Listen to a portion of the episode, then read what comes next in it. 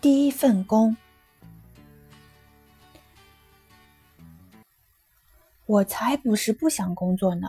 我想的，甚至我上个月已经去社会安全司拿了我的社会安全号。我需要钱，天主教会高中收费很高。爸爸说没人会去公立学校，除非你想变坏。我想我会找到一个轻松的工作，那种和别的小孩干的一样的。在一个零售小店或者热狗摊上打工，虽然还没开始找，我想我下下个星期就会找到的。那天下午我回家时，全身都湿透了，因为提托把我推进了敞口的消防水栓里，是我自己惹得他这么做的。还没来得及换衣服，妈妈就把我叫进了厨房。娜拉阿姨坐在那里用小勺喝咖啡。娜拉阿姨说。他在他工作的北百老汇大道上的彼得潘照片冲印店里帮我找了份工，又问我多大，说明天去的时候要把自己说大一岁，如此这般。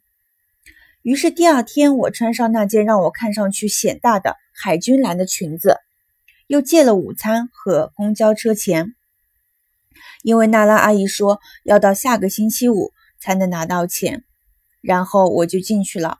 见到了娜拉阿姨工作的北百老汇大道上的彼得潘照片冲印店的老板，照他说的谎报了年龄，果然我从那天就开始干了。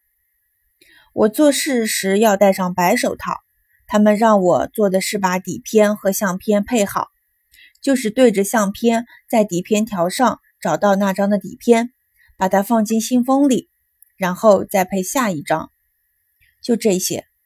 我不知道那些信封从哪里来，要到哪里去。我只是按吩咐的去做，真的好容易。我想我本来不会介意的，可干了一会儿，我有点累，不知道是否可以做，于是就看着旁边的两位女士，她们坐下来的时候我才做。过了一会儿，她们笑起来，走过来跟我说：“可以想做就做的。”我说：“我知道。”午餐时间到了。我不敢一个人跑到有那么多先生和女士们看着你的公司餐厅里去吃，就站在一间换洗室里，很快的吃完了。结果剩下很多时间，就早早的回去干活了。然后又到了休息时间，不知道去哪里好，我就走进了衣帽间，因为那里有条长凳。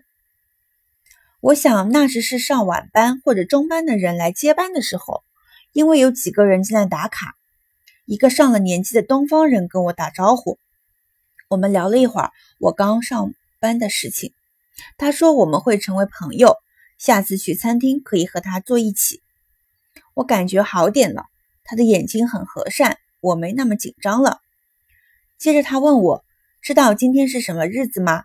我说我不知道。他就说是他的生日，问我愿不愿意给他一个生日吻。我想我愿意，因为他很老了。